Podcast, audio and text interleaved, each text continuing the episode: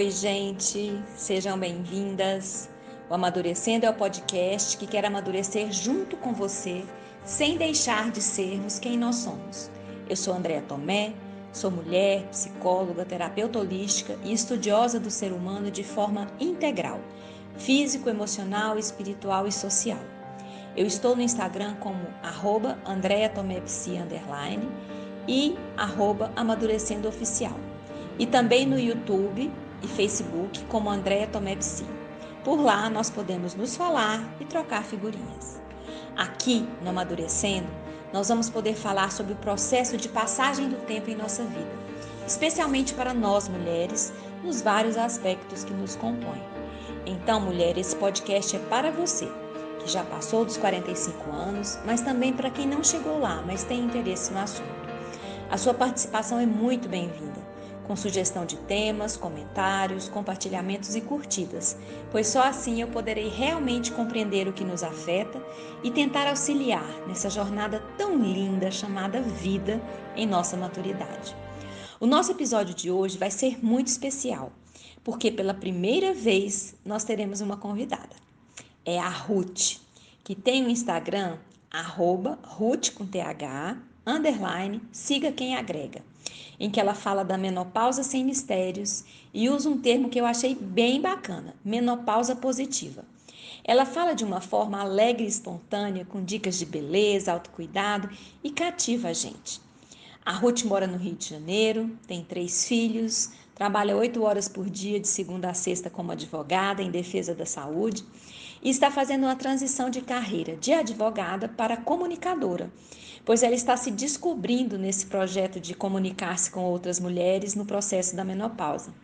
Ela se dedica a esse projeto em suas horas vagas e considera que é como se estivesse criando filho de novo, porque lhe dá ânimo, motivação e tesão pela vida. Nós vamos conversar sobre o seu projeto, sobre menopausa positiva, sobre reinvenção e várias outras coisinhas femininas. Tenho certeza que vocês vão amar. Seja bem-vinda, Ruth. Primeiro, eu queria agradecer a super oportunidade de participar de um projeto de uma plataforma que eu amo de paixão. Todo mundo que me conhece sabe o quanto eu sou apaixonada por podcast. E segundo, que é um prazer falar sobre esse assunto, porque eu costumo dizer lá para as minhas flores, as minhas seguidoras, que se todo dia eu conseguir tocar uma pessoa, eu já ganhei o dia. E se reinventar, eu acho que é a maneira mais inteligente de todos nós vivermos a vida. Eu acho que todo dia eu acordo querendo uma coisa nova, um projeto novo. E estar no Instagram, para mim, é como se eu estivesse criando um filho novo. Porque eu tenho. Um, meus filhos já estão grandes, a maioria já está casado, já tenho até dois netinhos, e ficou aquele vazio em que eu queria conversar com mulheres que estão passando pela mesma faixa etária, que estão passando pela mesma fase da vida. E aí eu criei o Siga Quem Agrega e depois eu coloquei o meu nome para deixar bem nítido que aquela casinha virtual é minha, onde eu faço as minhas regras e estou amando trabalhar com isso. Ser comuni... E acho que me tornei uma comunicadora. Ah, eu, você acha, eu tenho certeza, porque você comunica super bem e passa seu recado. E conta, como é que você pensou no início do projeto? Como é que ele foi crescendo? Como é a interação com as suas vitórias, né? Com os seus amores? Como é que foi acontecendo isso desse tempo que você iniciou esse novo filho para cá? Eu entrei no Instagram buscando conteúdo. Eu queria saber como as mulheres que entraram na menopausa, mulheres na faixa dos 50 anos, estavam repre sendo representadas no mundo. Eu encontrei alguns perfis, mas os perfis eram um pouco depreciativos, muito para baixo, não querendo passar uma positividade que eu, apesar de estar passando por momentos difíceis, é, eu fiz, eu entrei na menopausa na, de uma maneira muito brusca, que foi através de uma cirurgia. Eu não tive a perimenopausa, que é o período que antecede a menopausa, em que os hormônios vão decaindo, né, até você ficar totalmente sem nenhum estrogênio, progesterona e etc., que é um período que você vai se preparando, como se fosse uma gravidez, né? Você tem aquele tempo para você ir se acostumando com essa nova fase. E aí eu falei, mas não pode ser tão ruim assim. Como, como deve ter alguma forma da gente é, passar por essa fase de uma maneira mais positiva. Criei, inclusive, uma hashtag menopausa positiva. E aí eu comecei a conversar com as mulheres, comecei a falar que estava criando esse Instagram para falar de menopausa, de mulheres maduras, de beleza na mulher madura e etc. E aí eu, eu acho que eu tenho um bom engajamento, né? Eu sinto um, uma resposta de quem me segue, dizendo: ai, que bom, eu estou passando por isso também, mas eu não sabia disso. E aí eu comecei a estudar é, essas fases e essas dores, né, que são todos os sintomas psicológicos, físicos, né, são muitos sintomas físicos e a, a comunicação está crescendo, né? Não, não, não sou um perfil muito grande, mas eu acho que a comunicação é muito bom, é muito boa. Eu sinto no final do dia que sempre, ai, amanhã eu vou falar disso, porque como a experiência, eu estou passando pela experiência, eu acho que isso legitima, né, o que eu falo, porque eu também estou passando por essas dores. Entendi. E é o que eu ia te perguntar, como é que você seleciona os temas assim? Você tem uma programação? É o que dá vontade naquela hora? Porque a gente sente te ouvindo assim, que é tudo muito espontâneo, né? E, e assim, eu não sinto muito um script definido ante com antecedência. Você vai falando de acordo com o que você sente, e essa espontaneidade me atrai muito, porque eu também gosto de, de, de falar, eu faço meus vídeos também sem, sem muito preparo anterior. Às vezes a gente erra, né? Uma concordância, uma coisa e volta e corrige. Como é que você faz essas pautas? Como é que você escolhe os assuntos? As mulheres que, que interagem com você, elas sugerem, pedem coisas? Como é que funciona? Conversar com um psicólogo é isso, né? Ele saca. Eu realmente não tenho nada programado o certo é você ter dia, hora de postar, você não sumir, você não, você não deixar um assunto, você não fazer um assunto sem estar conectado com o outro. Mas eu não consigo ser assim. Então, por exemplo, essa semana aconteceu de eu achar o máximo a Michelle Obama. Não sei se você sabe que ela tem um podcast e ela falou no podcast sobre como ela passou pela menopausa, ela já deve estar com uns 60 anos, e ela relatou. E o que mais é, me tocou no relato da Michelle Obama foi que ela reclamou da mãe dela nunca ter falado com ela sobre isso. Pronto, virou pauta, né? Michelle Obama falando uma coisa que eu sinto que acontece na rede, né? Com, com os relatos das minhas seguidoras, que são minhas amigas, eu já chamo muitas de minhas amigas, e as minhas amigas pessoais também. As mães não conversam sobre, com as filhas sobre a menopausa, né?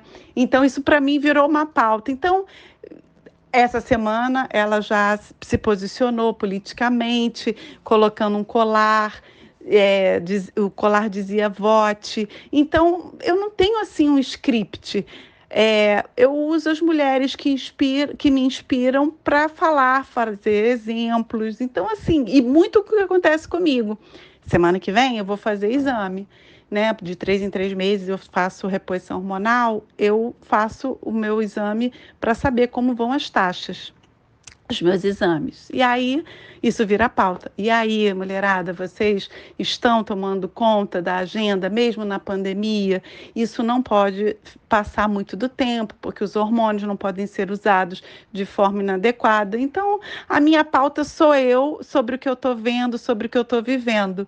Eu, infelizmente, não tenho nenhum planejamento, não. Adoraria, mas já vi que eu não vou conseguir, porque vai deixar de ser eu, né? Deu para entender? Sim, e, e eu, eu acho que o mais legal nas redes sociais é quando as pessoas sentem que a gente é gente como eles, como elas, né?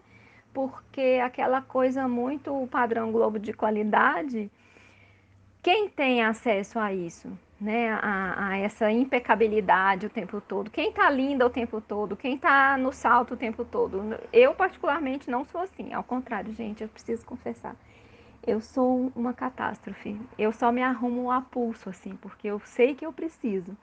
Porque eu não tenho essa vontade de acordar de manhã, me maquiar, me arrumar. Eu sou uma negação nesse sentido. Então, é, muitas vezes eu faço os meus vídeos de cara lavada mesmo. Não, no máximo um batom e um rímel, porque eu amo um batom. Mas é, toda aquela produção, se eu fizer, vai ser eventual, porque se for todo dia, perde a minha cara. Não, não tem. E aí, é, partindo dessa questão da menopausa positiva, eu queria que você falasse para a gente o que, que você considera uma menopausa positiva.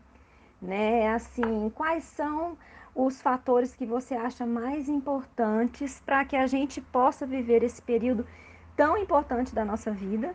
E aí, voltando para Michelle Obama, que eu amo também, e que as nossas mães não falam disso, mas assim, é...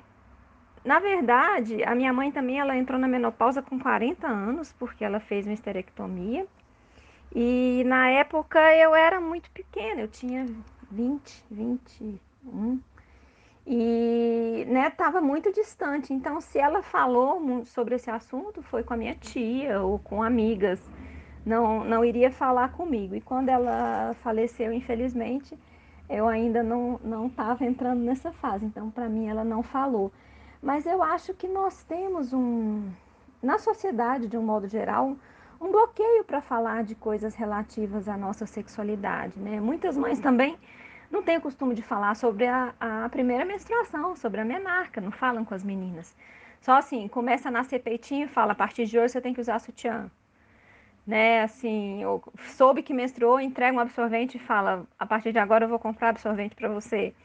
E a gente vai aprendendo mesmo, é na escola, é com professora, com, com coleguinhas, porque não, não nos é passada essa informação dessa forma. Pelo menos na, na nossa geração não era, né?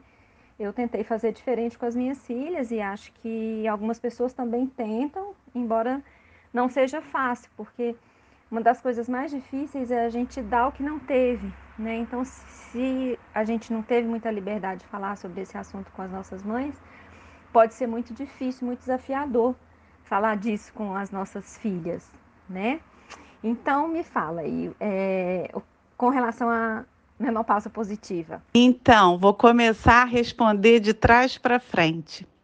Você sabia que os nossos hormônios começam a decair a partir dos 30 anos? Você sabia que a gente pode começar a fazer essa reposição não forte, né? Mas com suplementos, é, não, é, não são nem medicamentos, são coisas vitaminas, vamos chamar assim, a partir dos 30 anos. Então é essa cultura que eu acho que a gente tem que mudar. Que a gente, eu não sei se você teve essa impressão, mas eu tive essa impressão que a gente se prepara para menstruação, a gente se prepara para a maternidade, a gente vai atrás do especialista para cuidar de um joelho torto de filho, um cílio mais ou menos virado para o lado, a gente vai atrás, mas a gente não tem essa preocupação com a gente. Então, eu acho que a gente tem que mudar essa cultura de conversar mais com as filhas, de, de se informar. Eu sinto que eu cheguei na minha, nessa fase sem informação sem ter nunca, durante toda a minha trajetória de vida, me preocupado de, me preocupado de saber como que seria a minha, como eu faria para ter uma longevidade, de como eu poderia ter uma qualidade de vida é, feliz. Então, eu acho que essa coisa da gente não falar com filho, filha, porque a gente tem a responsabilidade também de educar os homens, para que eles entendam que a mulher é sim um ser de fases e que eles têm que saber mais sobre isso. Agora, eu acredito muito que para você chegar a essa fase da menopausa, de ser uma fase positiva, eu comecei a pensar. Eu falei, meu Deus, eu já estou na menopausa. Eu tinha 48 anos. Eu falei, hum, o que eu já fiz? O que, que eu quero fazer ainda? Quanta vida eu quero viver. Aí é que veio o plá na minha cabeça. Eu falei: peraí, eu quero ser uma pessoa positiva. O que está me faltando é saúde, então eu vou correr atrás da saúde. Eu vou me informar. Eu nunca fui uma malhadora, eu não tenho corpo sarado, mas eu me obrigo a cinco a seis vezes por semana me movimentar de uma forma ou de outra. Agora eu descobri uma atividade física diferente é, o que, que eu posso fazer para não deixar minha memória ficar ruim, se for jogar, se for ler. Eu acho que a gente tem que ter aqueles pilares, mas a gente só consegue fazer isso ressignificando isso, se reinventando. É deixando um pouco a casa de lado, o filho de lado, o marido de lado e você se focar em você. Eu hoje sinto que o me arrumar, o aprender uma atividade nova, comprar um livro novo, fazer uma coisa nova quase todo dia, me desafiando quase todo dia, é uma forma de eu passar bem pela menopausa. Passar por ela de uma forma positiva, porque ela pode durar até 10 anos, né? Em média, ou ela pode durar a vida toda, porque há pessoas que têm sintomas até morrer. É, é muito interessante isso. É, tem uma médica geriatra e paliativista, doutora Ana Cláudia Quintana, que eu amo, sou muito fã das coisas que ela fala, do que ela faz, e, e ela fala assim: todos nós sabemos que nós vamos morrer, mas a gente não se prepara. E é bem isso que você diz com relação à menopausa, né? Ela fala: se você sabe que você vai para o deserto do Saara, e aí você chega lá e fala assim: Mas como? Aqui tem muito sol, eu precisava de filtro solar? Nossa, eu nunca pensei. Mas, cara, se você vai para o deserto do Saara, é óbvio que tem muito sol. Aí chega à noite e você fala: Nossa, mas eu tô com muito frio. Eu não sabia que no deserto do Saara faz muito frio. Né? E eu não trouxe agasalho suficiente. E a gente entra na menopausa muitas vezes dessa mesma forma. Porque a gente sabe que vai chegar mas não teve esse preparo. Então a gente não tem filtro solar, a gente não tem roupa de frio, né? Fazendo essa analogia. E realmente é, a gente só pensa em, em, consultar, por exemplo, um geriatra é, com a idade mais avançada. E o ideal seria que a gente começasse por volta dos 40 anos, exatamente já nos, nos orientando nessas escolhas, né? Que você fala da, dessa reinvenção, dessa capacidade que a gente tem que manter de, de fazer algo novo sempre. Eu penso que é um pouco da curiosidade também, né, Ruth? A gente não pode pensar, porque eu escuto muitas pessoas dizendo assim: ah, já aprendi coisa demais na minha vida, não quero aprender mais nada, não. Ou não, a minha cabeça já está muito cansada, não quero me esforçar para mais nada. E na verdade, quando a gente não se esforça para mais nada, quando a gente não está disponível para esses novos conhecimentos, é uma porta aberta para se instalar um processo de demência, Alzheimer ou um outro. Porque o nosso cérebro, ele é muito plástico, ele tem capacidade de se adaptando à medida que a gente vai criando novas necessidades, né? Mas a, da mesma forma, se a gente não usa, ele enferruja, né? Então, assim, eu achei muito bacana essa sua colocação, essa importância de estar sempre se desafiando a fazer coisas que às vezes nem parecem ser muito agradáveis. Né? Eu escuto muita gente falar, ah, eu odeio exercício físico. Eu falo, gente, a gente odeia, pelo menos no primeiro mês, no segundo mês, mas depois que você começa a ver os benefícios, vicia. Eu digo que é o único vício do bem é o exercício físico. Porque depois que você gosta de fazer, que você pega gosto pela coisa, você só tem a ganhar. Né? Então, nesse processo de amadurecimento, é, a gente manter esses pilares que você disse é, nos proporcionam um, uma passagem para essa nova etapa de uma forma mais tranquila. Então você cuida muito da, né, da questão dos exercícios, você falou dos suplementos, cuidados médicos, alimentação. E o que mais? Assim, que dicas você pode dar para as nossas vitórias para que essa menopausa seja a mais positiva possível? Fale em analogia não, que toca meu coração. Eu não sei se é da idade ou se eu sempre tive essa mania, mas eu amo brincar de analogias. Eu vou falar o que eu acho que a gente tem que ser, é, como a gente deve passar por isso de uma forma mais positiva. Um, aceite que dói menos. Sim, se você entrou na menopausa com 30, 40, 50, você não tem como lutar contra ela. Então, se você não pode lutar contra, fique amiga dela. Entenda qual é o processo da menopausa, físico e mental. Eu fiquei até de pesquisar isso, eu já falei isso com as minhas seguidoras, com as minhas flores, que é, eu ouvi vagamente que no passado mulheres eram internadas, porque existe essa essa lenda que a mulher fica muito mal-humorada, ela, porque ela está passando por momentos muito, muito difíceis de aceitação o cabelo cai muito, a gente fica com uma gordurinha para sempre na barriga. Quem não fica, poxa vida, que delícia, né? Mas eu não conheço. A grande maioria tem aquela barriguinha chatinha que a gente chama de pochete. Então, o, o, processo pode ser muito ruim. Então, eu digo, aceite que dói menos. Que dói menos. Dois, é, passe a se valorizar mais, se olhar no espelho, ver o que, que você pode valorizar. Se não pode valorizar a barriga, valorize o colo, valorize o rosto, os dentes, os acessórios. Três, é, tenha um tempo para você todos os dias, nem que seja fazendo uma meditação. Eu não medito, eu, eu digo para todo mundo que eu sou uma meditadora, mas eu sou uma meditadora de 10 minutos. 10 minutos para mim já são suficientes e já nem faço mais todo dia. Então, aprenda uma coisa nova, silencie todos os seus aplicativos, tenha esse tempo para você. Quatro, procure ajuda, seja psicológica, seja com uma endócrino, seja com uma boa ginecologista informada. E cinco, ame. Ame, agradeça a vida. Sou uma pessoa muito grata. Minha mãe morreu com 35 anos.